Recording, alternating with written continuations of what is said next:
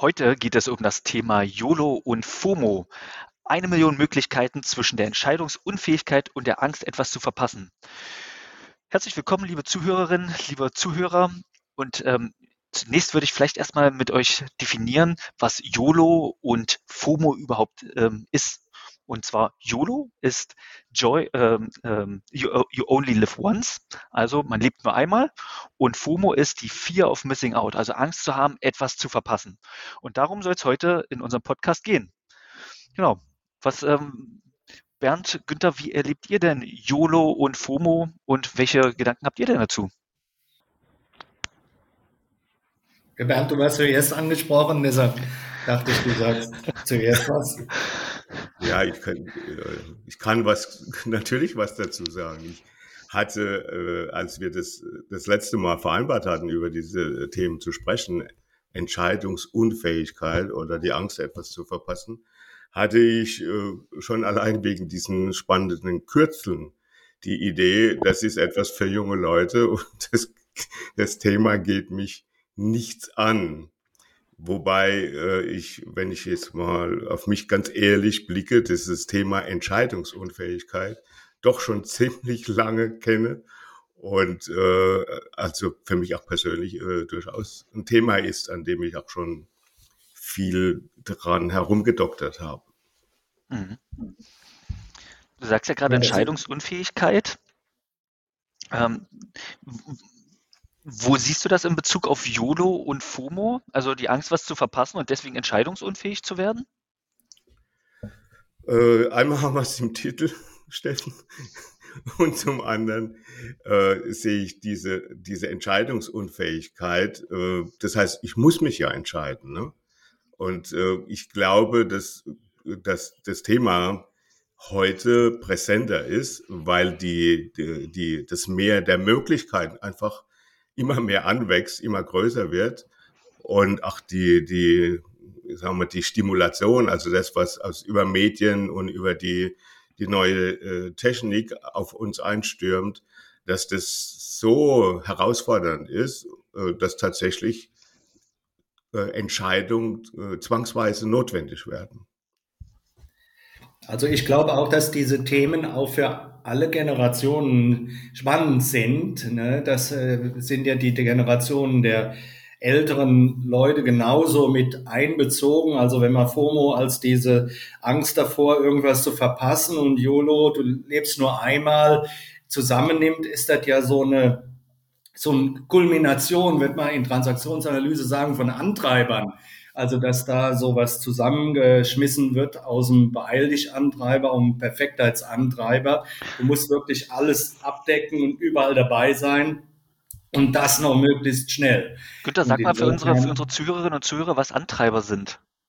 Antreiber sind innere Treiber, innere Botschaften, die wir in uns haben, also so die uns dann zum bestimmten äh, Gefühlszustand bringen, also dass wir sagen wir mal ein Bedürfnis haben, irgendwas zu machen, einen Mangel was erleben, ne, einen Druck haben und dadurch ein bestimmtes Verhalten zeigen. Das ist ja bei FOMO so, wenn man das äh, jetzt mal auf diese Techniker, Bernd hat es ja schon gesagt, man überträgt, dass dann die Leute permanent mit ihrem Handy am Rumspielen sind, nirgendwo mehr sein können, beim Essen eingeladen sind, zwischendurch immer noch mal gucken, was ist denn in den sozialen Netzwerken so los, was machen gerade die Freunde, sämtliche Sachen, die sie gerade erleben, mitteilen müssen. Also das ist ja etwas, wo sich quasi neue innere Programme bei Menschen bilden, die tatsächlich so ein Getriebensein Charakter haben. Ne? Das äh, zum Thema Antreiber oder neue Antreiber, die es heute gibt. So ein gefühltes Ich muss oder so ein gefühltes Es darf nicht sein, dass ich was verpasse zum Beispiel, ne? Mhm. Hm? Also ich würde, ich sag mal, am stärksten auf diese Gefühlslage gehen, äh, zu den Grundgefühlen, ne? Also dazugehören wollen, zugehörig sein. Und äh, dazu gehört natürlich auch nichts zu verpassen äh, wenn ich, wenn mir Informationen fehlen, ja, dann äh, taucht sofort das Gefühl auf, ja, ich gehöre irgendwo und dann niemand dazu. Ja, hast du das nicht gehört? Äh, das ist doch, das habe ich über WhatsApp, das habe ich da und dort, habe ich es veröffentlicht oder was dazu gesagt und äh, ach, genau diese Vorhaltung, ne? Äh, hast du das nicht mitgekriegt? Was, Die du ist, kennst den äh, nicht? Allgegenwärtig. Mhm. Ist allgegenwärtig. Mhm. Ich meine, da zieht sich ja durch, äh, auch wieder durch verschiedene Generationen durch. Ich denke, das kann man für die Rentner genauso sagen. Die müssen auch bestimmte Dinge, wenn die noch fit äh, sein dürfen, müssen, erlebt haben. Äh, Im Moment sind sie ja so ein bisschen von den Kreuzfahrtschiffen ferngehalten, aber wenn du da bestimmte Sachen nicht äh, gemacht hast, äh, in einem bestimmten Alter oder noch nicht umgesetzt hast, dann äh, fehlt da auch was. Da musst du auch dranbleiben. Also da ist ja etwas geschaffen worden durch Technik, aber ich glaube auch durch ähm, so gesellschaftliche Anforderungen, Bernd, die du so ein bisschen schon mal angesprochen hast, auf der individuellen Ebene. Also man gehört nur dazu, man ist nur anerkannt, man ist nur wirklich im Kontakt, wenn man bestimmte Dinge erfüllt. Also so eine quasi so eine Gemeinschaftserwartung erfüllt. Das ist natürlich zähnebezogen, zähnebezogen sehr unterschiedlich. Aber ich glaube, dass, äh, dass da eine ziemlich starke Geschichte mit drin ist. Also verändert die Menschheit schon. Ja, das, das, was ich vorhin sagte, also dieses Meer der Möglichkeiten, also die exorbitante Zunahme von, von Möglichkeiten, die fordert ja im Prinzip permanent Entscheidungen äh, heraus, weil ich habe einfach nicht die Zeit, alles zu konsumieren, alles mitzunehmen. Mhm. Ja, und das heißt, äh, wenn ich jetzt wenn mir äh, fünf Freunde äh, zehn YouTube-Videos schicken, ja, und äh, die sind alle spannend, dann werde ich mich irgendwie entscheiden müssen, was ich mir wie lange anschaue. Mhm. Und äh, damit habe ich dieses Entscheidungsthema ganz dick mit drin. Ne? Ja, das hängt ja, so, so, so wie du es jetzt sagst, Bernd, hängt das ja auch, oder was, was ich erlebe, ist so eine zunehmende ähm, Abnahme von, von Verbindlichkeit. Weil so viele Entscheidungsmöglichkeiten gibt, sehe ich so eine Tendenz, dass viele Menschen si- sich also bis zum Schluss was offen halten und dann entweder ganz kurzfristig zusagen oder Mhm. absagen, Mhm. so und, und gucken, okay, was passt jetzt so gerade noch so ganz schnell rein und was, was, was, äh, was wird jetzt abgewählt, vielleicht auch ohne Absage, trotz förmlicher Einladung. Ja, Ich überspitze ein bisschen. der Günther hat ja vorhin von den Antreibern gesprochen, ne? Und das, was du jetzt beschreibst, das würde ja ganz gut so, zu dem sei immer schnell Antreiber passen. Also Menschen, die so grundsätzlich schon äh, die Idee haben, alles Mögliche noch in die Zeit hineinquetschen zu wollen und äh, natürlich immer mehr unter Druck geraten, ja, weil die, die, die, das Angebot äh, immer größer wird, was man dann noch in die Zeit hineinquetschen könnte. Mhm. Ich habe Klienten, die wachen morgens auf.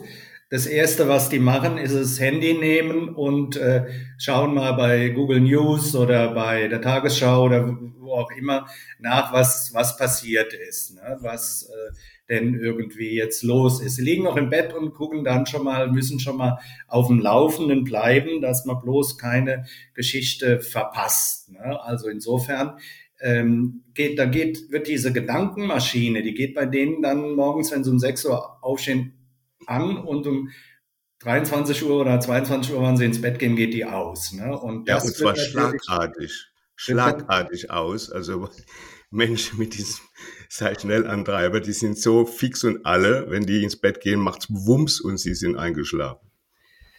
Ich habe mir mal die Skala angeguckt von FOMO. Es gibt ja wissenschaftliche Untersuchungen dazu, die da durchgeführt worden sind. Und da kommt ja schon, kommen schon spannende Geschichten drin vor. Also, dass die äh, Leute dann tatsächlich ihr Leben sehr, sehr stark davon bestimmen lassen. Ne? Also bei den, das ist ja beim, beim Perfektheits- und beim Beeil-dich-Antreiber ist ja auch so ein, bei beiden so eine Geschichte, dass du eigentlich von dir selber persönlich wegkommst und an äußeren äh, Faktoren oder äußeren Kriterien dich festmachst. Das heißt, an einen Maßstab, den es irgendwo hergibt oder an Zeitvorstellungen. Und das finde ich das Gravierende vom Psychologischen her, dass wenn du diese FOMO-Geschichte hast, YOLO lasse ich jetzt mal raus, da können wir vielleicht gleich mal gesondert drüber reden, weil es ein bisschen anders ist. Bei FOMO ist das schon eine Entwicklung, die die Menschen von sich selbst wegführt Und du hast relativ hohe Korrelationen mit Depression und äh, auch anderen Störungsmustern mittlerweile. Also da kann man schon einiges sehen. Ich finde, dass, dass das wichtig ist zu betrachten. Also, was, ja. was glaubt ihr denn, wie das zustande kommt? Bitte nochmal. Was, was glaubt ihr denn, wie das zustande kommt? Also, ja, also ich, ich sage mal, Konzept, vom Konzeptionellen her würde ich sagen, geht es äh, im Prinzip um den Wechseltypus, ja, wie ihn Riemann beschreibt, also äh, die Angst vor der Endgültigkeit. Ähm, das finde ich ist ein sehr, sehr spannendes Thema. Ich habe ja vorhin schon mal gesagt, ich glaube, dass äh, das verbindende Thema um äh, FOMO und YOMO und wie sie alle heißen, dass das verbindende Thema die Angst ist, darstellt. Ja. Und ich glaube, dass die, diese Angst vor der Endgültigkeit, ähm, die dann ein, ein Typus, ein Grundmuster eines äh, äh, von Typus ist, dass dieses Muster äh, dann besonders zuschlägt. Also wenn jemand Wechseltyp ist. Und mhm. ich würde noch weitergehen und sagen, also das sind ja, Wechseltypen sind häufig auch Nähetypen, also äh, ein großes Bedürfnis nach Nähe haben. Und da ist die Angst, die, dort äh, eine Rolle spielt, ist äh, die Befürchtung, ich krieg das alleine nicht hin, ich schaffe das alleine nicht. Äh, also die Angst vor Selbstwertung. Mhm. Und äh, das finde, also diese zwei Ängste, die finde ich äh, stehen, werden immer mehr und immer stärker herausgefordert. Ja, je schneller sich äh, die, die Welt verändert. Du, du, sprichst ja, also das sind ja sehr tiefen psychologische Konzepte, ne? Das das Riemann-Konzept. Ja. Ähm, ich, ich würde auf einer, auf einer höheren Ebene tatsächlich ansetzen, wie dieses, das zustande kommt, nämlich, dass es einfach in unserer schnelllebigen Welt einfach wirklich gute und viele und sehr, sehr gute Angebote gibt, die man wahrnehmen kann heute. Und ähm, wie, wie in so einem Supermarkt, wo es dann, wo dann irgendwie vor 20 Packungen verschiedenen Cornflakes stehst, die alle gut schmecken auf irgendeine Weise, dann, dann äh, dein, dein, dein Auswahlapparat nicht mehr funktioniert, während vor ein paar Jahren gab es am Wochenende, am Samstag eine Zeltparty oder sowas. Dann wusste man, wo geht man hin. Heute ist jeden Tag was und am Samstag gibt es zehn davon. Und ja. du weißt dann eigentlich nicht mehr, wohin. Also ich, ich sag mal, die Kontextbedingungen fordern also äh, eigentlich dieses, diese, dieses FOMO heraus. Das ist also gar nicht irgendwie an, an die Menschen geknüpft. Und welcher Mensch hat denn bitte keine Angst vor Endgültigkeit? Also welcher Normalsterbliche nennen wir es mal. Und ich glaube, wie du es so sagst, so, ne, es, es, wird durch, die, so durch den Kontext eigentlich getriggert. Ne? Und gerade wenn viele äh, Veranstaltungen konkurrieren, wird das Schreien auch immer lauter. Und jetzt, was, da warst du nicht? Das wird, wird immer aggressiver, weil man die Leute natürlich für seine, für seine ähm, für seine äh, Nische, in der man selber sitzt, äh, begeistern möchte, mhm. um zugehörig dazu zu sein. Ne? Ja, ja, also äh, du beschreibst es ja im Grunde so als Alltagsphänomen. Und wenn man das jetzt einfach mal so als Aussage nimmt, die Angst, etwas zu verpassen, da gibt's ja ganz banales Zeug. Ne? Die Angst, einen Zug zu verpassen, zum Beispiel. Das heißt also, die Wertigkeit, die Wichtigkeit, wie wichtig ist mir dieses Thema? Ne? Oder die Angst, eine Beziehung zu verpassen. Ja, es gibt ganz viele Menschen, die fliegen von Blüte zu Blüte und saugen dort Honig, vielleicht aus der Angst heraus, äh, eine tiefgehende Beziehung zu verpassen oder überhaupt eine Möglichkeit äh, zu übersehen oder zu verpassen. Also diese, diese Ängste, ja, etwas zu verpassen, äh, die kann man natürlich, ich sage mal, das, was ich jetzt vorhin gesagt habe zu dem Riemann-Konzept, das ist ein Typus, der stärker davon betroffen ist. Aber ich gebe dir vollkommen recht, das ist äh, heute ein Thema, das praktisch alle ja, in der Gesellschaft betrifft.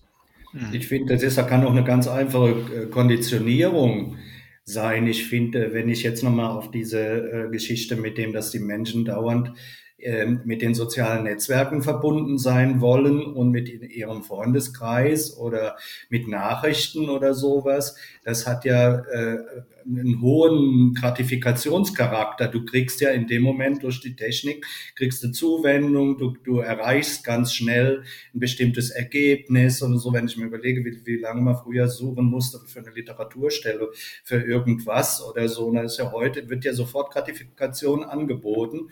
Und insofern wirst du konditioniert, immer ganz schnell an diesen Dingen da, da dran zu sein und ewig da äh, reinzugucken. Ich weiß nicht, äh, da passiert ja eine Menge. Und ich möchte noch einen Aspekt nennen, ähm, mal aus einem ganz anderen Feld, wo es das auch gibt, und zwar äh, bei der Börse ist das was ganz Wichtiges. Also kannst du irgendwie die Börse, kannst du timen, heißt das. Also kannst du, sagen wir mal, einen bestimmten Einstiegs, äh, äh günstigen Einstiegszeitpunkt äh, finden oder nicht. Viele sagen, das geht gar nicht. Diese sind dann diese Buy and Hold Aktionäre, also die irgendwann mal kaufen, mal gar, egal was jetzt ist. Aber viele haben da tatsächlich auch diese Vorstellung, es gibt bestimmte Zeitpunkte, die man wirklich verpassen kann und die günstig sind und sind dadurch permanent unter Strom und unter Druck. Also mhm. das, äh, denke ich, spielt schon eine, eine, große Rolle. Insofern ist das schon ein, ein gesellschaftliches Thema, das wir so suggeriert bekommen, als gäbe es sowas wie ähm, ähm, eine optimale Selbststeuerung, die vielleicht sogar von beiden Themen betroffen ist, von dem, äh, dass man nichts verpasst und gleichzeitig das, das YOLO, man lebt nur einmal und dann äh, äh, bist, hast du das wirklich in deiner Verantwortung, dich glücklich zu machen, wenn du dem folgst. Ja, wo du das gerade gesagt hast mit der Börse, mir ist da sofort dieses Gewinner-Verlierer-Konzept eingefallen. Ne? Bist du dabei? Bist du eingestiegen? Bist du Gewinner? Bist du nicht dabei? Bist du Loser? Mhm. Bisschen, bisschen vereinfacht ausgedrückt, aber vom, vom ich glaube, das so, das, was du vorhin auch beschrieben hast, Bernd, ne? wie du bist nicht dabei gewesen, du kennst das noch nicht, fühlt sich gleich ein bisschen so hm, zurückgesetzt, bisschen weniger. Ne? Ja. Wobei du dann auch die Möglichkeit hast, äh, dich ähm, bestimmten Gruppen anzuschließen. Ne? Also äh, es gibt ja auch dieses äh, Joy of Missing Out, also die diese Lust, äh, etwas sozusagen bewusst zu verpassen. Und ich glaube, das ist dann schon eine Gegenbewegung. Und äh, der Effekt äh, ist der, dass ich eine Gruppe habe, zu der ich mich zugehörig fühlen kann. Ah ja, du findest die Gruppe ist zwar kleiner, ein bisschen elitärer, ein bisschen besonderer, ja, aber es ist, es ist wie eine Art Mode. Ja? Mir fällt da dieser Satz ein, was die Mode streng geteilt. Ja? Zum Beispiel, aber solche Moden, die teilen eine ganze Menge. Mhm. Das Joy of Missing Out finde ich ganz interessant. Ähm, Im Sinne von, dass ich es eher als eine Ergänzung sehe zum YOLO. Also ich kann YOLO auch als einen Aufruf verstehen, also das Leben auch äh, wirklich voll zu leben. Also nicht nur, also ich glaube, dass es auch einen positiven Aspekt hat. Und ähm, da, wenn ich das Joy of Missing Out dazu packe, weiß ich dann zum Beispiel auch, dass, dass wenn ich was verpasse und also auch mein Bedürfnis nach Ruhe und, und Zurückgezogenheit erlebe, ist das, ist das, trägt das zu einem erfüllten, einzigartigen Leben bei. So ich weiß nicht, wie du zu dieser Umdeutung kommst, also dass das, was hier Angst heißt, vier, dass du das sozusagen äh, zu was, äh, das Leben genießen und lustvoll und alles mitnehmen oder so deutest, äh, wie, wie, du das hinkriegst. Nein, Geht das, das, jo, das, das jo, nein ich habe nicht, ich habe nicht das, nicht, das, nicht das Angst adressiert, nicht das FOMO, sondern das JOMO, äh, das Joy of mhm. Missing Out. Ne? Ja, okay. Das, also ich, ja, wobei diese, diese Joy, die kommt dann daher, das ist meine Interpretation, dass ich mich dann zu als etwas Besonderes fühle. Ne? Also eine, die dem widerstehen kann, die äh, anders damit leben kann. Das ist eine kleine, aber feine Gruppe dann. Und ja, da gehöre ich dann dazu. Bei den Impfgegnern im Moment, die genau. fühlen sich untereinander total toll, genau. weil sie nicht mitmachen. Ich wollte nochmal zum YOLO zurück. Da steckt ja so ein Stück dieses Carpe Diem mit drin. Also insofern was sehr Altes. Ähm, es hat aber auch nochmal etwas, was mit Risiko zu tun hat. Also dass die Leute dann oft auch äh, so, sagen wir mal, wichtige Risiken, die in bestimmten Dingen drinstecken, ähm, nicht berücksichtigen. Ne? Man kann ja große Fehler im Leben machen. Bei großen Investitionen, wenn du ein Haus, eine Wohnung oder ein dickes Auto kaufst, da kannst du wirklich absolute Fehlentscheidungen machen, wenn dicke, du das auf so dicke Risiken, richtig. Wenn du das dich auf sowas äh, erstreckt, dann, dann wird es wirklich schwierig. Mhm. Ja. Na, Bernd hat ja auch das angesprochen, dieses von Blüte zu Blüte fliegen vorhin. Das äh, kann ja auch, auch ein Teil des YOLO-Konzeptes sein, ne? sondern ich probiere hier aus und probiere mich da aus und äh, will mich gar nicht festlegen. Und äh, das kann natürlich auch weitreichende Konsequenzen haben, wenn man das zu lange so treibt, nämlich, dass man dann nicht mehr, also oder, oder dass, dass die Gefahr oder die Wahrscheinlichkeit sinkt, dass man eine gute und tiefgehende Beziehung also eingehen mhm. kann. Ich möchte gerne nochmal zu dem, was der Günther gesagt hat, äh, kurz zurückgehen, diese Entscheidungsschwierigkeit und im Zusammenhang mit dem Thema Risiko. Äh, vielleicht kennt ihr das, also Freunde oder Freundinnen, äh, die beim Essen bestellen, so extrem lange brauchen, sich entscheiden zu können. Und dort könnte man jetzt sagen, okay, also das Risiko ist jetzt nicht wirklich extrem hoch aber alle sitzen am Tisch außenrum und denken, jetzt entscheide dich bitte, mach bitte, ja.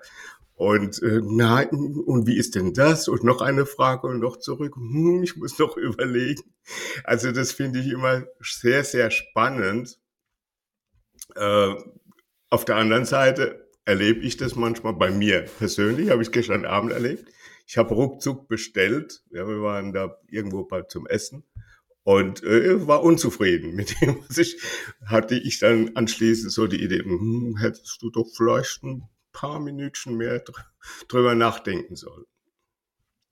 Ja, es ist also, also was du erzählst, ist ja so aus meiner Erfahrung, ähm, so ein Abstimmen mit sich selbst. Ne? Also zu merken, okay, wo hätte ich vielleicht mal ein bisschen mehr nachdenken müssen und wo, wo kann man vielleicht auch mal irgendwie ein Risiko eingehen. Ne? Mhm. Das ist ja dann. Wären wir ziemlich schnell beim äh, Ich-Zustandskonzept, ne? Also der, dieser Streit sozusagen zwischen äh, unserem Eltern-Ich, das die Bewertungen und die Haltungen und die Normen und so weiter stark repräsentiert. Auf der einen Seite und auf der anderen Seite äh, das Kind-Ich, das äh, bestimmte Bedürfnisse hat, äh, etwas will, etwas äh, genießen möchte, die, das Bedürfnis befriedigt bekommen möchte. Und äh, ich glaube, da kann es ganz schön hin und her gehen. Ne? Für unsere lieben Auch Zuhörerinnen und Zuhörer, das Ich-Zustandskonzept also beschreibt, ist ein Persönlichkeitsmodell, was unterschiedliche Anteile unserer Persönlichkeit beschreibt. Ne? Also ja, und wenn es interessiert, wenn es interessiert, der kann dann beim Steffen auf die Seite gehen und da gibt es ganz, ganz viele Informationen dazu. Ja, die ist hin und her, ne? Mhm. Zwiespalt, innerer Zwiespalt. Ja, die ja. Frage ist ja zum Beispiel bei diesen Mustern, die wir jetzt hier betrachten, die tatsächlich so in diesen Jugendbewegungen oder sowas oder in der Jugendszene eher mal so aufgekommen sind, ähm, ist natürlich auch die Frage, ob da, wenn man mal in Ich-Zuständen denkt, ne, und nicht so klassisch in TA, entwickeln sich da bei den Leuten in dem Falle innere Anteile, die sie dann in ihrem Leben weitertragen. Ich glaube, es macht einen Riesenunterschied. Das können wir ja heute bei den Digital Natives und unseren ich bin sicherlich ein, ein, Digital Angelernter sozusagen schon feststellen. Das heißt also, ich glaube schon, dass die Menschen dann bezüglich ihrer inneren Struktur andere Bedingungen entwickeln, die heute in der Generation Z oder Y sind, als die Generation, die jetzt, äh, was weiß ich, wie, wie ich jetzt äh, sehr viele Jahre schon auf dem Buckel hat. Ich glaube, dass, dass gerade dieses innere Team, was ja das Ich-Zustandsmodell im Grunde darstellt und mhm. das ja durch Lernerfahrungen ähm, geprägt ist, also das, die Ich-Zustände sind ja quasi ein Sammelalbum von Haltungen, die du selber gelernt hast. Und äh, in, ich denke, dass, dass gerade das auch dann verändert wird. Die Menschen haben eine andere innere Kommunikation, ein anderes inneres Team als die Leute, die in den 50er, 60er, 70er Jahren äh, aufgewachsen ja, sind. Ja. Und zwar zwangsweise äh, verändert werden. Ne? Also äh, ich habe jetzt gestern hat mir jemand erzählt, Äh, die haben in der, in der Firma eine, eine sehr bekannte äh, Brillen-Franchise-Firma. Die haben eine neue Software eingeführt mit null Schulung. Ja, und die Leute mussten sich einfach da, da durchkämpfen. Ja. Und äh, das bedeutet, dass äh, wenn ich jetzt strukturell, was weiß ich, äh, es ist niemand mehr am, am Bankschalter, sondern ich muss alles online machen, dann bin ich dem ausgesetzt. Ich muss sozusagen das, was von außen kommt, dann äh, mich damit auseinandersetzen. Ich muss es selbst tun. Ja? Und das heißt dann permanent diese Anforderung, lern noch was dazu, du musst dich verändern, lern noch was dazu. Und äh, ich glaube, mit zunehmendem Alter wird dieser Anspruch auch anstrengender.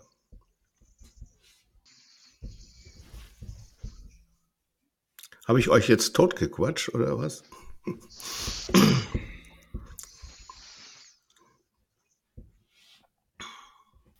Ich hänge noch so ein bisschen an diesem Gedanken dran, dieses äh, äh, verändert sich durch diese Entwicklungen. Ich bin schon an der Technik noch mal dran.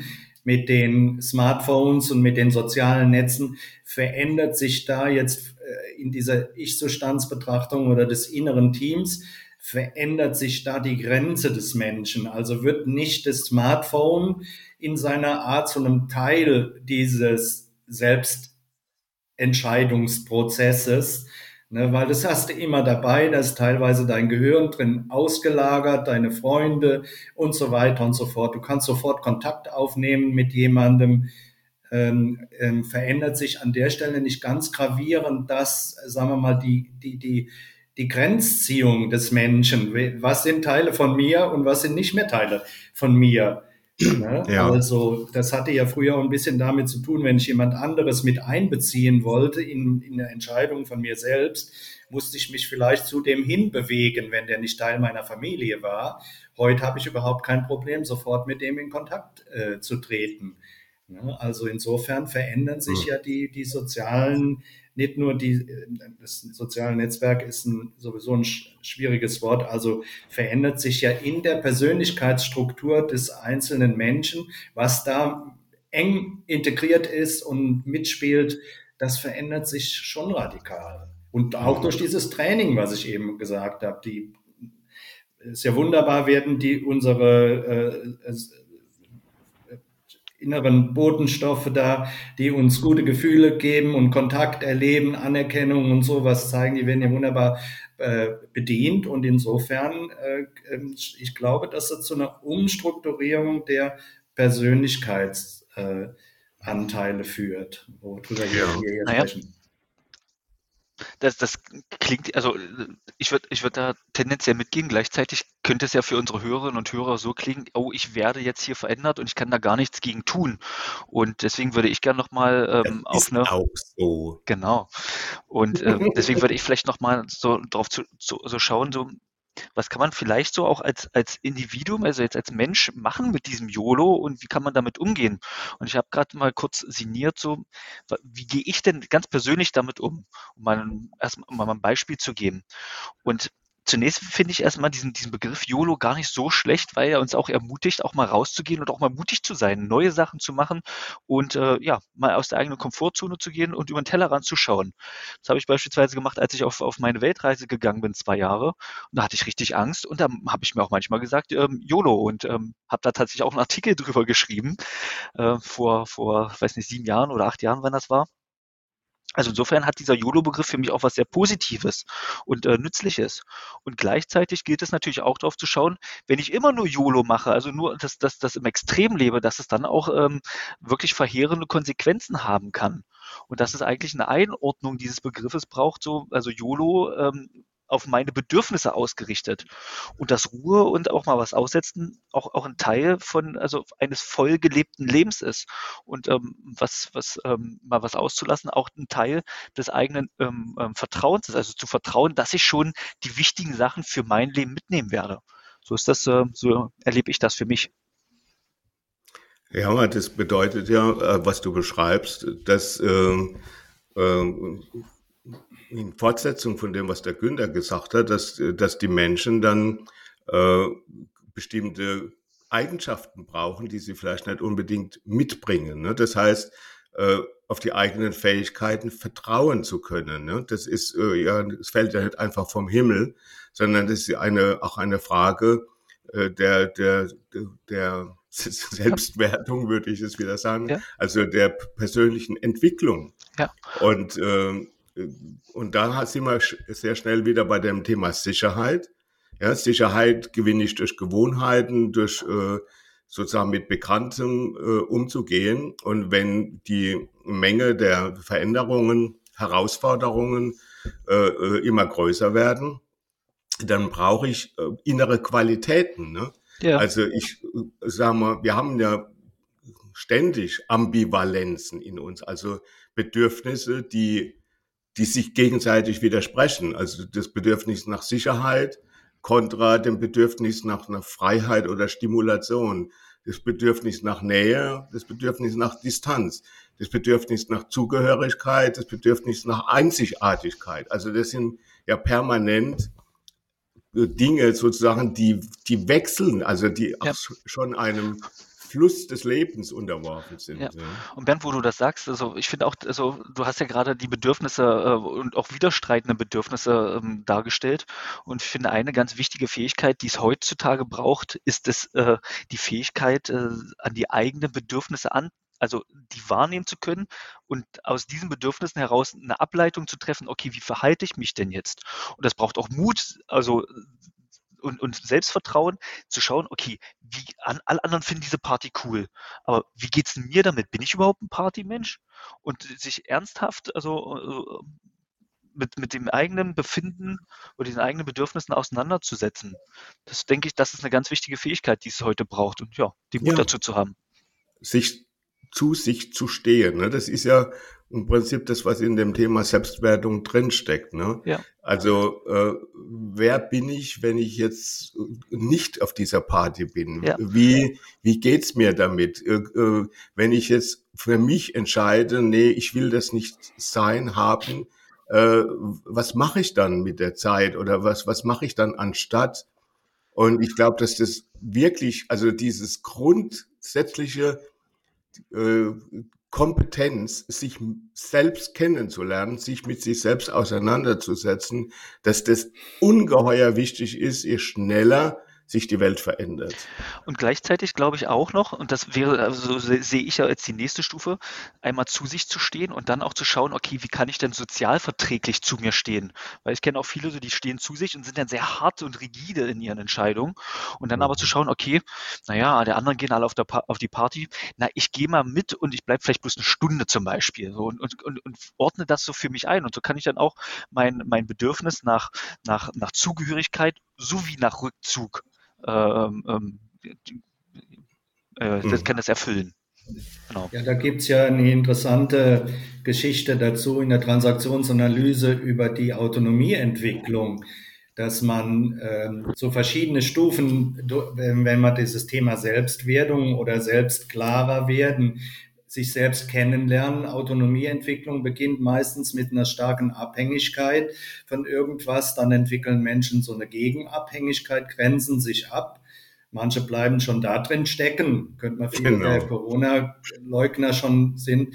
Wenn man da einen Fortschritt macht, dann kommt man zu so einem Status, dass man auf sich selber guckt. Also, dass man nicht mehr abhängig und nicht mehr kontra ist, aber man ist noch nicht in einer wechselseitigen Abhängigkeit. Das ist eigentlich das Ziel.